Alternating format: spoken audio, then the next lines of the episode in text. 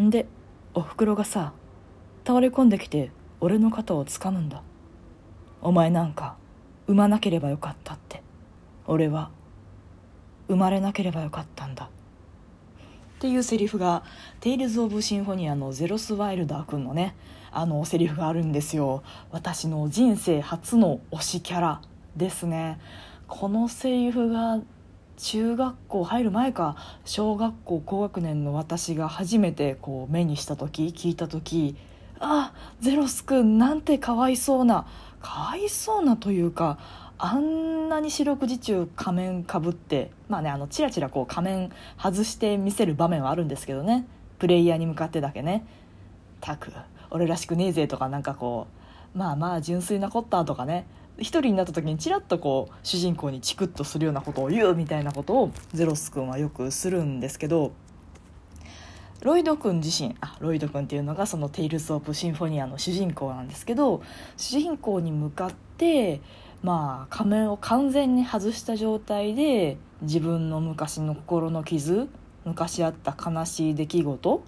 彼がなぜそんなに仮面をかぶるのかというか何がそんなにかな彼の悲しみ彼の根底に悲しみがあるなっていうのは主人公のロイドとか、まあ、パーティーの一行の中にも何人かは気づいてるっぽいんですけどその悲しみとかなんかこう虚無感の根底根源源流はどこなんだろうっていうのを初めて話してくれるんですよね。であのゲームのすごいところが好感度システムなんですまあ好感度システムがあるゲームって今じゃ普通ですし、まあ、当時でももう20年ぐらい前ですか？当時でも、まあ、あるっちゃあったと思うんですけど「テイルズ・オブ・シンフォニア」は攻略対象がパーティーの全員なんですよね。男女関わらず。だからあのリーガルっていうムキムキマッチョでずっと手錠してるあのおっさんとか いるんですけどその人ともあの好感度1位になって一緒に最後食べに出るとかできるしプレスヤちゃんっていうねあの中身30歳ぐらいだけどあの見た目は女の子少女っていうのとかあの幼なじみのジーニアス君っていうあのショタ半ズボン履いてるショタとかね あらゆる属性のあの巨乳の椎名ちゃんとかねあのあらゆる属性のキャラを攻略できるっていうシステムがあってまあロイド君の二つ名は攻略王ですから、まあ、知ってる人にとってはもうこれは当然の知識なんですけど。まあ、そういうところが斬新なゲームで。で今の冒頭のゼロス君のセリフっていうのが終盤でねフラノールっていう雪国でデートできるんですよね。その好感度1位好感度3位までかな。3位までのキャラと、まあ、2位の1人。3位のうちの2位の1人とあのデートができると。でそこでゼロス君がやっと自分の仮面を外して話してくれるっていうシーンでそのセリフの「生まれてこなければよかった」っていうセリフはまあ私は衝撃を受けましたと。あんなヘラヘラしてるのにこんな暗いこと考えてるのかとかそんな暗い過去を抱えながらようヘラヘラできてたな自分っていうあの衝撃とそしてゼロス君のあの悲しみと同化ピエロ感が同居してる感じ？あの感じってあこういうことだったんだっていうのが分かって本当印象に残ったんですよね。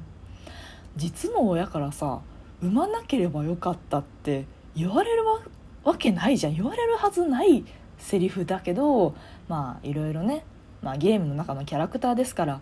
なんて言ったってこう巫女っていうねもう血筋が大事でもう世界はあなたの血筋にかかってますみたいなもう面倒くさい生まれだからそういうことに巻き込まれて、まあ、お母さんも別に好きな人がいたんだけどその血筋を守らなければいけないからっていう理由で無理やりゼロス君のお父さんと結婚させられて望まない結婚して望まない形でゼロスを産んで最終そのゼロスのせいで命を奪われてしまうかばって死んじゃうんですよねゼロス君のこと。っていうエピソードでまあそりゃ産まなければよかったっていう言葉も出るかなと、まあ、思うじゃないですか、まあ、お話の中ですからねさあ出るかな？ドラマチックなセリフということで、まあ、出るかな？と思うんですけど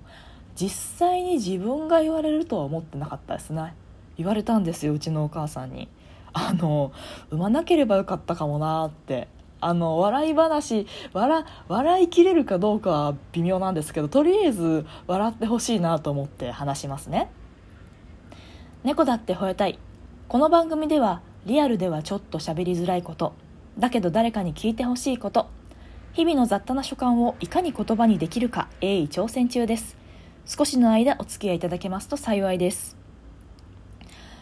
酔っ払ってたんですよね母親が。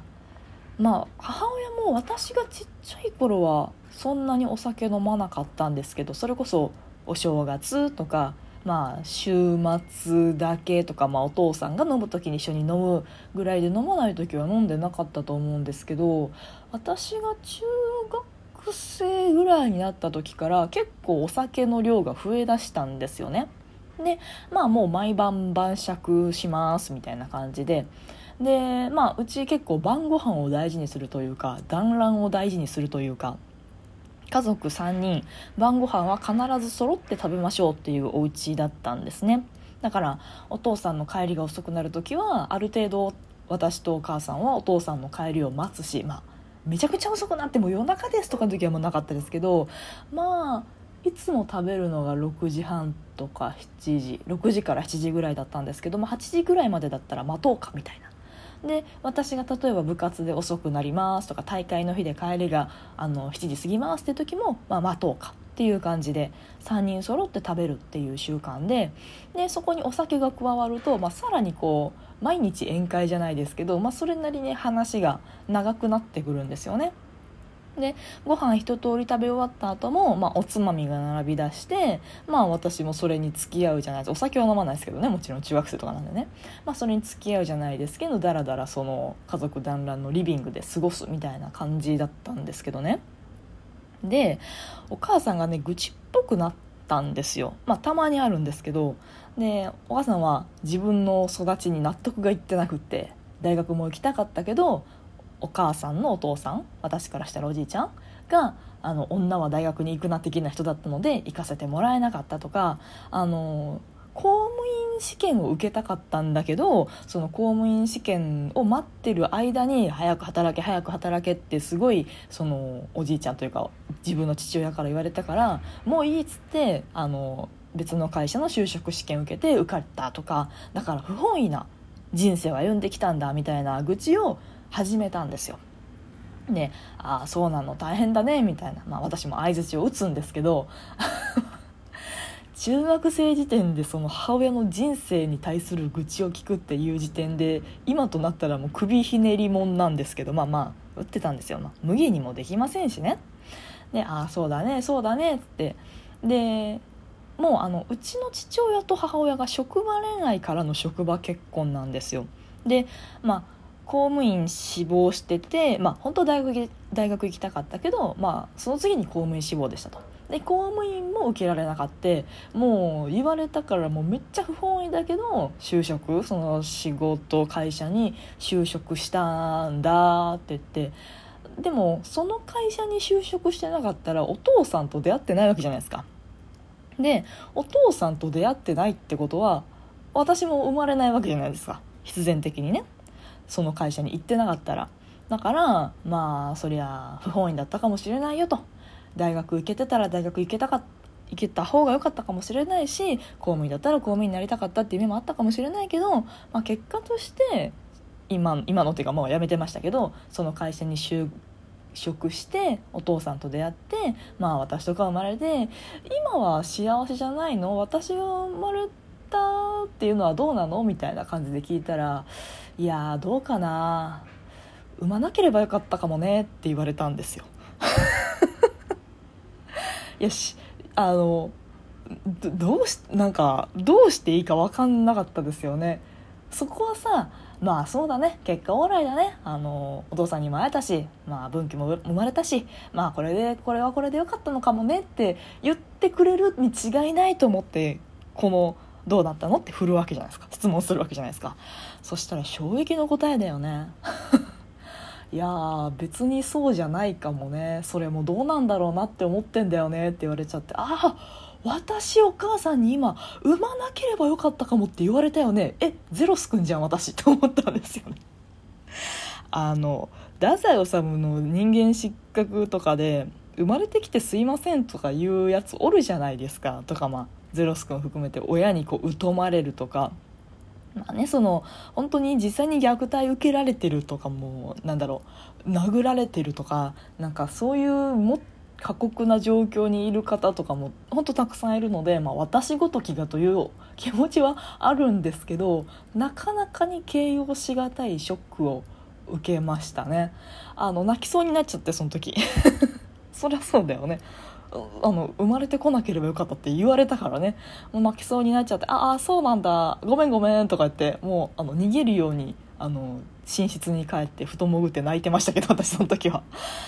でもいやあれは酔った勢いで言っちゃったから本当はそうじゃないんだよって言われても酔った時の言葉って本音じゃないですかよく言うよねあの酔ったら人が悪くなるんじゃなくてあの酔ったせいで人の悪さのもともとの人の悪さが出ただけだとかよく言いますけど酔った勢いで言っちゃったんじゃなくて酔いのせいで本音が出ちゃったっていうことなんですよね。まあそんな母親ともまだあれが中学生ですからそれから10年以上一緒に暮らすわけなんですけどまあ難しいところですよね。何がショックってその場に父親がいなかったんですよそれはたまたま父親がいなくて私と母2人っきりの場面だったので、まあ、この事件は私と母しか知らないしもしかしたら母親も酔っ払ってたんで覚えてないかもしれないんですけど